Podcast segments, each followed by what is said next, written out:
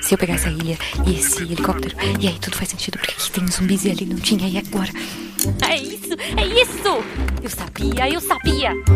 Guaxaverso existe. Como assim? Você entendeu a referência do último episódio? Olha só, faz tudo. o Guaxa sabe o Espera, o que é o Guaxaverso? Era só uma questão de tempo. Todos Guaxaverso vão sempre conhecer existiu. o Então nós Guaxaverso. finalmente Eu quero entender o Guaxaverso. Alguém me explica o que é o Guaxaverso? É, pessoal, não existe Guaxaverso. Eu acredito no Guaxaverso. Mas supondo que ele exista. Guaxaverso, onde o que não existe é debatido. Olá, eu sou Marcelo Guaxinim e sou o GM do Realidades Paralelas do Guaxinim. Embora Marcelo Guaxinim seja MG e não GM. GM seria o Game Master, né? O, o mestre do jogo, no original inglês, que eu acho um péssimo nome. Antes dele era lá no D&D o Dungeon Master, né? O mestre dos calabouços, que foi traduzido como mestre dos magos pro desenho Caverna do Dragão. Dungeon Master. Dungeon Master é, é interessante. Mas eu estou aqui para falar sobre o último episódio sobre o reflexo de Tulu e Azul, nosso RP Guacha 61. E é engraçado que o Guaxaverso surgiu como uma proposta de agradar quem já é fã, porque se você não é fã desse projeto, eu não sei porque que você ouviria uma leitura de e-mails barra explicação de universo, se você não fosse realmente fã. Então saiba que se você gosta desse projeto é, extra, né, desse spin-off, que é o Guaxaverso, você tem um lugar especial no meu coração. Então é com muito orgulho que eu venho dizer pra vocês que esse episódio deu certo, não só no número de downloads e engajamento, que embora seja um pouquinho mais baixo do que o de um episódio normal, dá pra ver que vocês estão gostando muito desses episódios. E é com muita honra que eu venho anunciar que este episódio, assim como todos os episódios do mês de novembro e o comecinho de dezembro, são um apoio da Promobit. Promobit, que para quem não sabe, é uma comunidade de pessoas reais que encontram e compartilham as melhores ofertas da internet. Tu pode ter tanto aplicativo no teu celular quanto pelo site deles da Promobit. As ofertas são enviadas por pessoas normais, não é um buscador, não é um Google genérico que sabe que busca coisa e que é, é uma comunidade mesmo. As pessoas vão lá, pessoas como eu, você, como aqueles que ouvem o Guaxaverso, são usuários do site. Atualmente passa de, de um milhão de pessoas cadastrados na plataforma. Inclusive tem eu, tem, tem a Jujuba, tem, tem muita gente que faz parte lá. Embora a gente aproveite mais pegando as ofertas do que realmente indicando. Tem muita gente maravilhosa indicando ofertas lá dentro. Sempre que alguém da comunidade coloca alguma oferta lá, o pessoal da Promobit confere se aquele preço é realmente uma oferta, né? Todas as postagens são moderadas, né? Tem uma equipe no site pra te não colocar, sei lá, eu, eu tenho o Zezinho da, da esquina, tá vendendo alguma coisa, e lá fingir que isso é uma promoção. Não, tem uma curadoria, né? São mais de 700 ofertas por dia de categorias variadas que são deixadas lá no site. As lojas também são tudo lojas verificadas pelo pessoal da, da Promobit, para que tu tenha a melhor experiência de compra, né? Apenas lojas reais e seguras estão lá. Tu não vai cair em golpe seguindo pela Promobit. Tu pode colocar lá a tua lista de desejos. Eu tô lá com meu PlayStation 5 para quando ele chegar na altura do meu bolso. Talvez demore um bom tempo. Tem a Black Friday agora, final do mês, né? Esse é o momento. Tu pode ir lá colocar, eu coloquei meu PlayStation 5, quando ele chegar no valor X, eu vou receber uma mensagem no meu celular, eu tô usando pelo aplicativo, pode usar pelo site também. Eu vou receber um aviso quando chegar no preço. Também deixei alguns jogos do PlayStation 4 que eu, que eu tô de olho. Eu tô muito empolgado com essa parceria. Tem os links aqui no post. Ou tu vai na tua loja do celular, procura por Promobit, ou vai no site, te cadastra, cria a tua lista de desejos. E não esqueça de ir nas redes sociais, vai lá, marca o RP Guacha, marca a Promobit, agradece a parceria, agradece o apoio. Se você conheceu eles pela gente, fala que você conheceu pela gente, ou se você só criou o cadastro porque o Guacha disse pra você criar o cadastro, vai lá, avisa. Então, muito obrigado Promobit. Antes de mais nada, é bom lembrar você que o Guacha Verso, como universo interligando todos os episódios, não existe. Mas, por coincidência, o Reflexo de Tulu e Azul é continuação do episódio A Sombra de Tulu e Azul. Pra quem não lembra, no episódio original, foi o primeiro episódio de Halloween mesmo, se não me engano foi o episódio 7, tu tem toda aquela situação de um professor que trouxe é, vários objetos do, do Camboja, de pesquisas dele, botou os alunos para pesquisar. Esses alunos meio que surtaram e ganharam alguns pequenos poderes com o que estavam fazendo. Você tem que ouvir o episódio para entender. Mas basicamente o que ficou mostrado naquele episódio é que entre os itens existia uma forma de abrir um portal que envolvia um sacrifício. No episódio original é a Aveline que faz isso. Ela abre este portal e esse portal tem ligação para um outro mundo.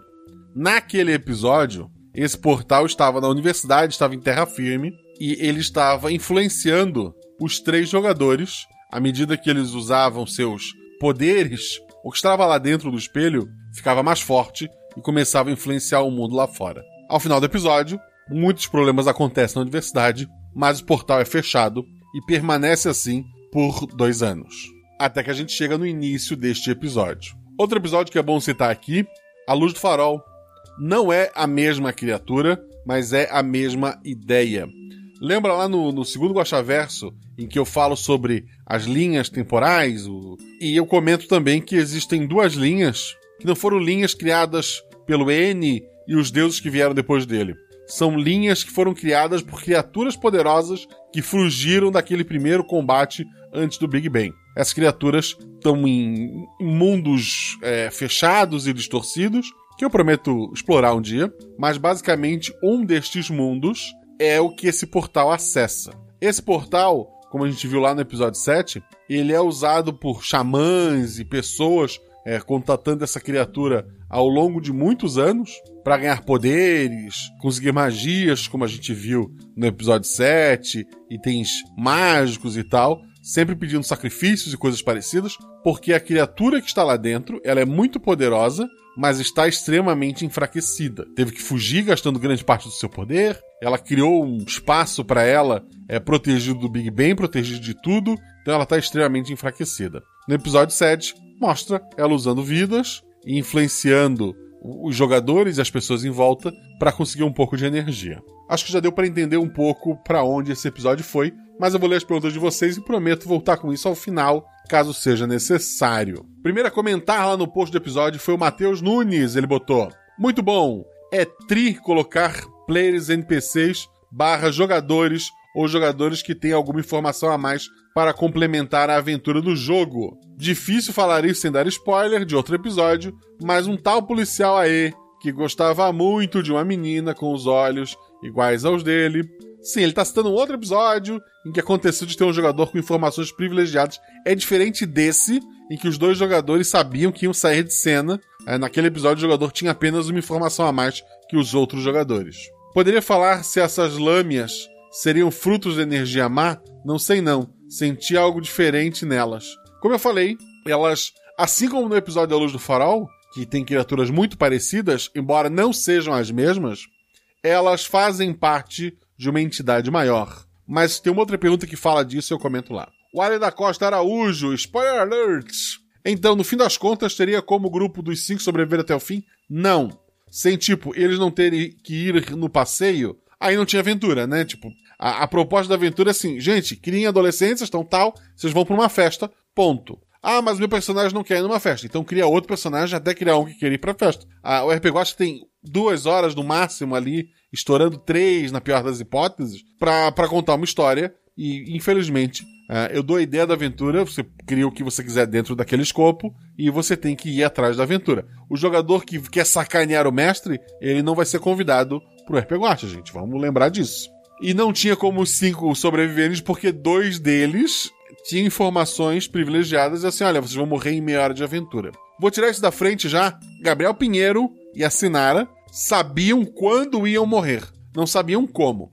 O nome dos personagens foram eles que criaram, e o Gabriel Pinheiro repetiu o nome de um outro personagem dele para gerar conflito na mente de vocês. Não são os mesmos Johnny, não, não bate as linhas temporais, gente, pelo amor de Deus. Esse Johnny é só uma coincidência, é o mesmo jogador que decidiu fazer a brincadeira. Eles criaram os nomes, criaram a personalidade deles, de, como cada um ia ser, tá? Tudo que eles sabiam era: tem a festa do Johnny, o Johnny vai levar eles para esse barco. Ele conheceu a menina, a história é essa. Ele sabia o que o personagem dele sabia. E eles sabiam o seguinte: quando a Celeste te convidar para ir para um lugar separado, é, Johnny, que é o Gabriel Pinheiro, tu vai. Sinara, quando isso acontecer, a tua personagem tem que conduzir o NPC que sobrar para frente do barco, tá? Então eles sabiam, eles não sabiam nem como iam morrer, que criaturas eles iam enfrentar. Eles sabiam que iam chegar nesse ponto e mutar para que os outros jogadores ficassem perdidos. É necessário morrer para ter a transformação completa? Não. Se for o caso, tem como encontrar uma cura?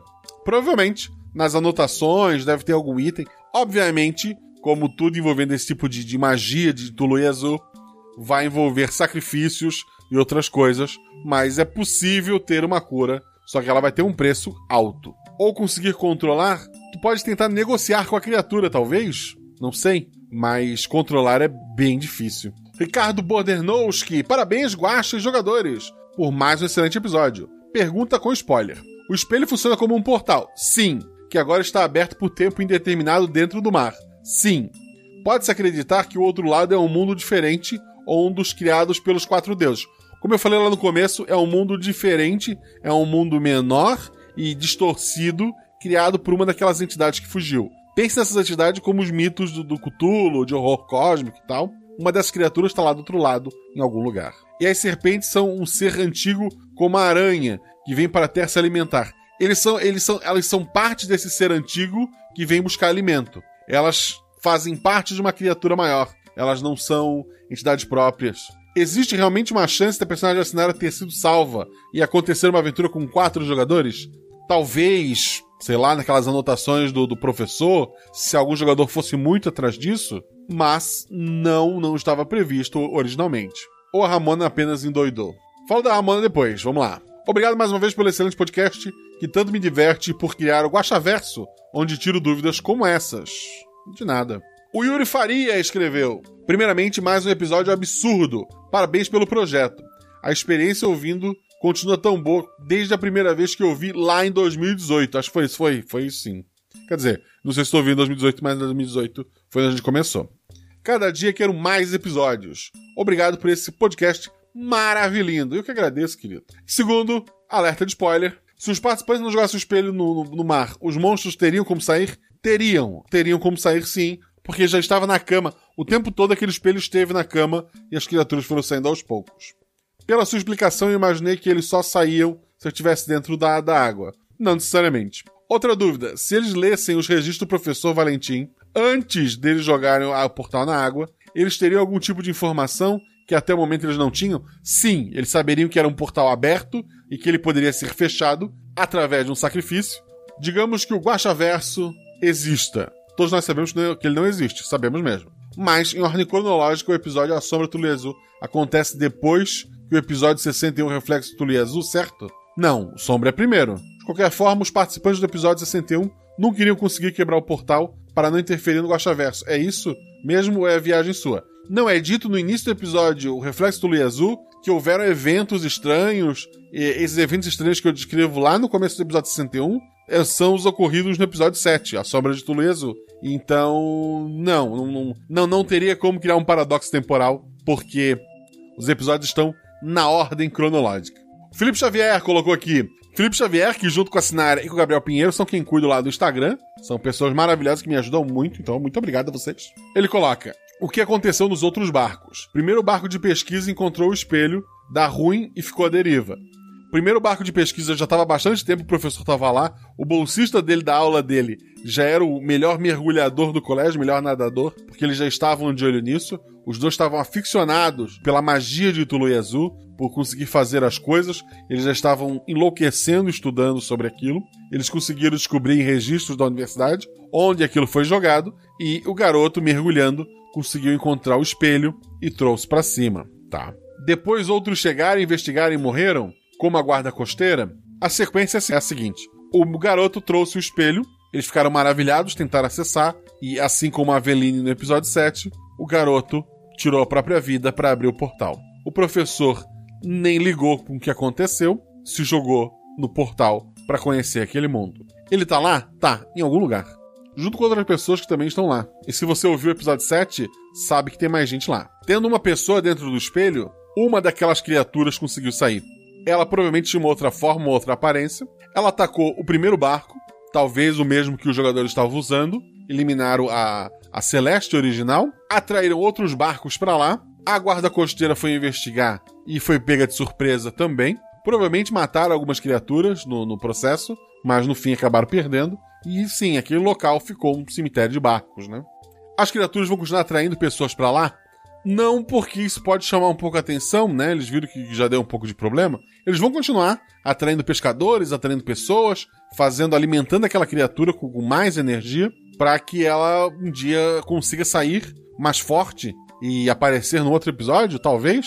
Isso é a pergunta de outro ouvinte e eu já chego lá. O Rafael Prado, episódio de Halloween, é sempre sensacional. Parabéns, Guache. Spoiler alert. O professor que sacrificou o nadador? Não. Assim como no, no, no, episódio 7, o nadador tirou a própria vida. Faz parte do, do ritual de abrir e fechar. Ou o nadador já estava muito envolvido na busca e se voluntariou. Ele estava bem doido, assim. À medida que tu, tu investigas é, esse tipo de, de, criatura, tu vai enlouquecendo. E o nadador ele era muito forte, ou seja, ele tinha um atributo físico alto, o que faz com que os atributos mentais dele não fossem tão bom. E ele acabou sendo é, iludido por aquelas energias que seria recompensado com aquilo. E spoiler, não, não foi recompensado. Ele teve uma morte horrível. A Carolina Ferreira colocou aqui: Oi, Guaxa! E todo mundo desse universo maravilhoso. Perguntinhas com spoiler. 1. Um, essa aventura tem ligação com o episódio A Sombra das Ondas, porque tem tudo a ver. Se sim, vem antes ou depois porque as criaturas já estão fora do espelho. Sinistro. Não dá para afirmar. A criatura do episódio A Sombra das Ondas é muito grande. Então, supondo, supondo que os episódios tenham ligação, a essas lâmias, essas criaturas, essas sereias cobra, elas conseguiram se alimentar de muitas vidas até aquela criatura uh, conseguir sair. Na verdade, elas, como é uma criatura só no fim das contas, né? Elas conseguem se amontoar e criar uma criatura daquela. Talvez a Sombra das Ondas se passe alguns anos depois. Eu não sei exatamente quantos anos, e supondo que, os episódios em ligação, porque eu realmente precisava de um quadro grande, taxinhas e lã, para poder estar tá tudo numa cronologia certinha. Mas um dia, um dia a gente chega lá. 2. As criaturas que aparecem nesse episódio são bem parecidas com as criaturas do farol. São as mesmas, só que universos diferentes. São similares, não são exatamente as mesmas, mas a ideia é parecida, como eu falei mais acima. 3. Os personagens mataram a amiga transformada? Eles foram mordidos e se transformaram também como zumbis? Ou ela virou um receptáculo da criatura? Por favor, fala sobre o que aconteceu depois que o episódio acabou. Fiquei curiosíssima. Então, a, a menina ficou com um pouco daquela criatura, daquela essência, daquela influência dentro dela. Levou pelo menos uma semana até a criatura conseguir enlouquecer o suficiente para ela aceitar aquela transformação e atacar os colegas, como aconteceu da amiga acabar sendo ferida uh, mortalmente pelos colegas. Talvez, como todo Guaxaverso, você deva ouvir até o último segundo. Parabéns, adorei a aventura, super demais. Muito obrigado. Rodrigo Coelho colocou grande mestre Guaxa. Parabéns pela incrível aventura, mas preciso perguntar. Spoiler. As sucubus têm consciência coletiva? Sim.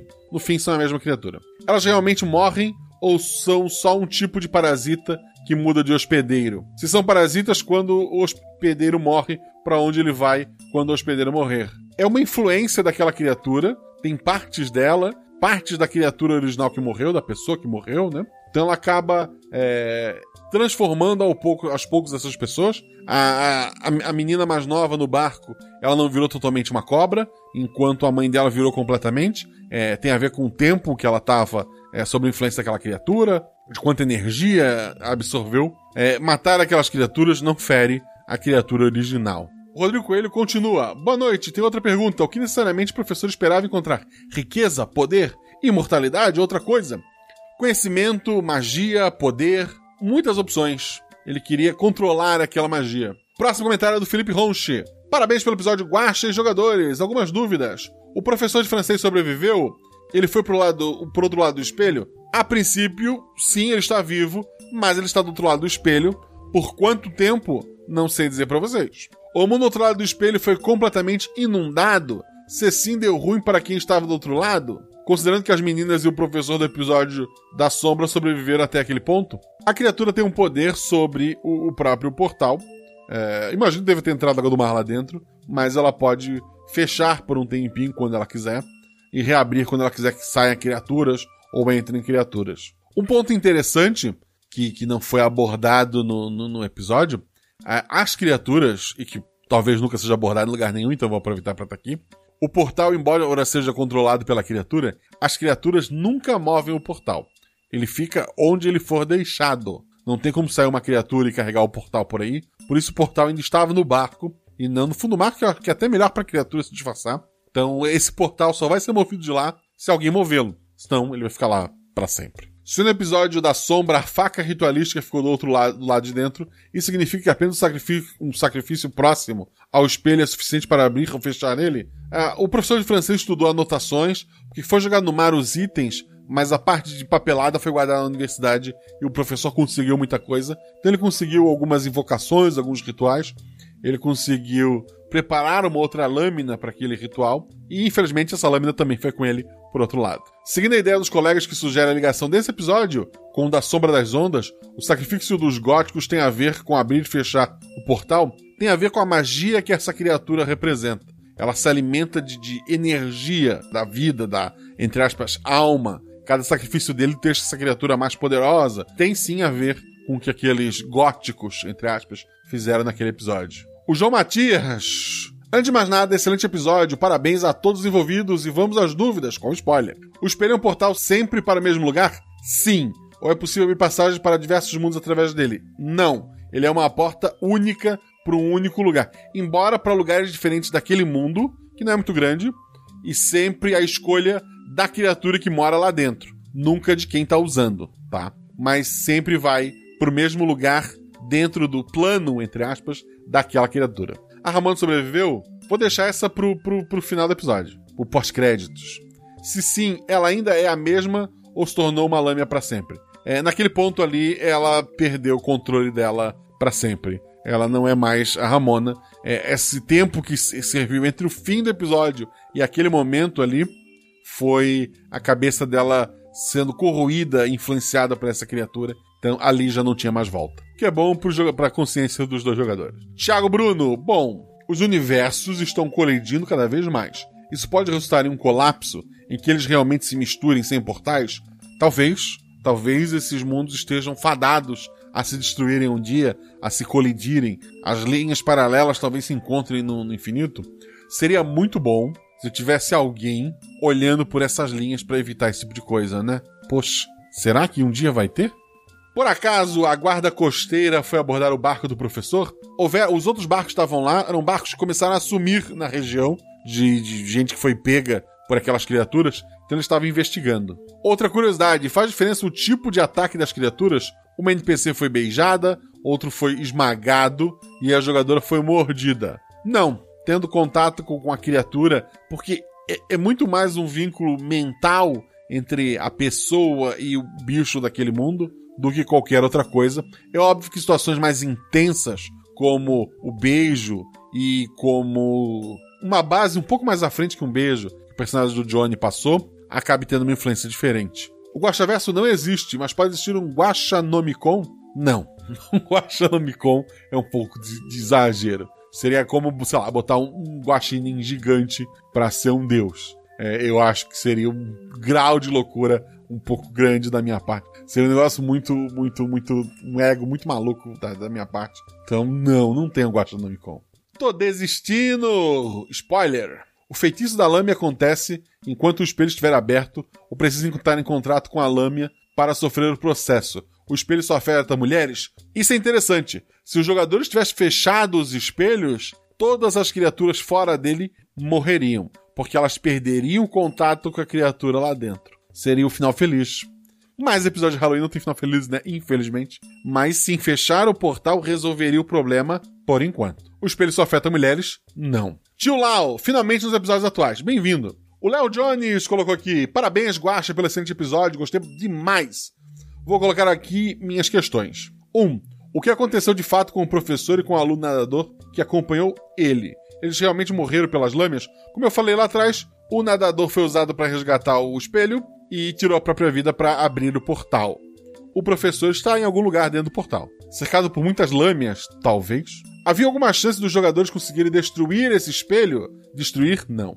Alguma resposta que eles poderiam encontrar nas anotações e que poderia ter mudado o rumo da aventura? Sim. As anotações ensinavam a fechar o espelho, embora eles teriam que conseguir a faca ritual, uma das duas agora, porque o professor de francês criou uma, que estão dentro do espelho de alguma forma, ou então tentar criar sua própria, mas isso poderia levar muito tempo. Mas o portal poderia sim ser fechado. Ananta comentou: ótimo episódio, como sempre. Fez-me um Halloween bem mais legal. Parabéns a todos os envolvidos. Obrigado. Como funciona esse espelho, afinal? Infelizmente, ele pede um sacrifício. E quem criou o espelho? estaria tentando ajudar as serpentes, que imagino que sejam parte de algum ser inimigo do N deste mundo, ou criou tentando fazer outra coisa.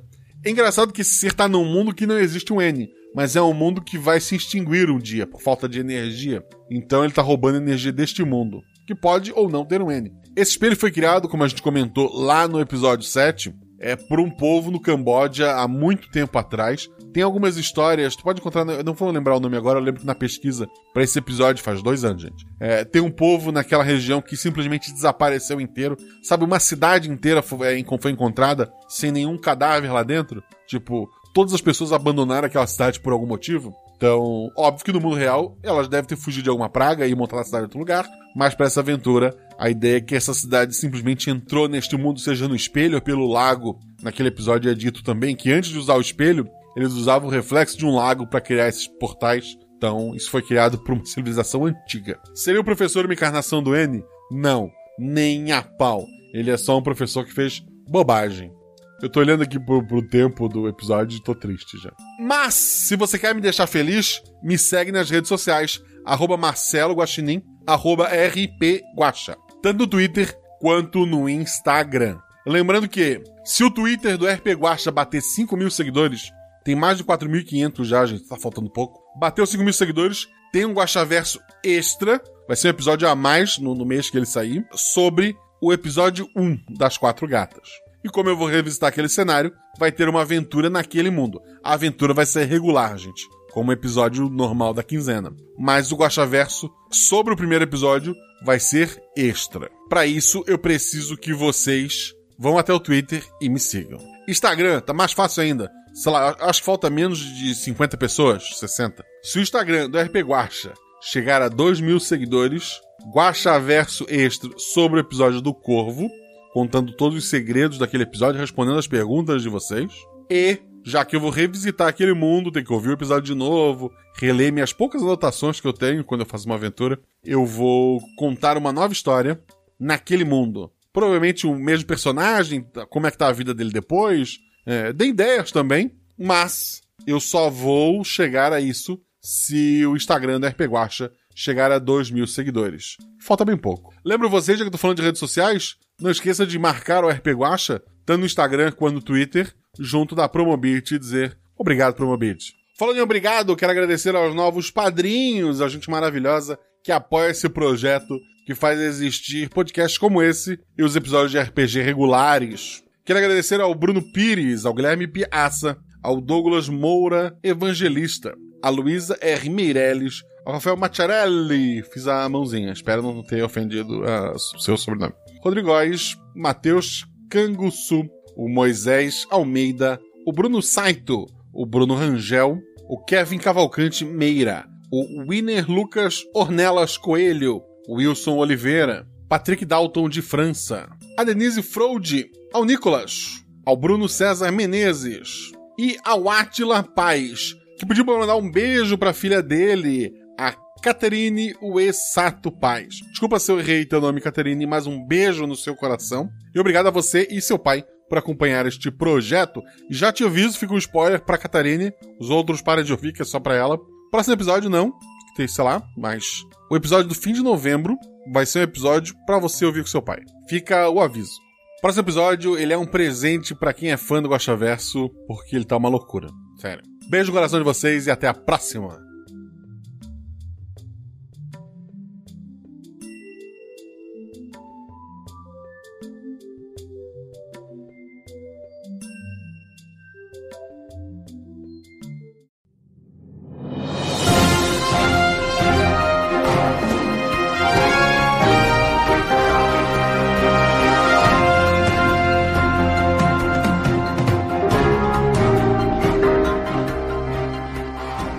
Noite. Foram presos nessa última hora dois jovens suspeitos de homicídio. A polícia ainda não divulgou maiores detalhes, mas, segundo informações obtidas na vizinhança, os envolvidos são o famoso Trio das Sereias: Rupert, Tom e Ramona. Os vizinhos não souberam precisar quem seria a vítima. Os três jovens ficaram conhecidos na última semana após contarem uma história mirabolante sobre sereias, cobras e um espelho lançado ao mar. Maiores informações ainda hoje ou no Jornal das 10. Em outras notícias, outro navio pesqueiro afundou nesta tarde. Já é o terceiro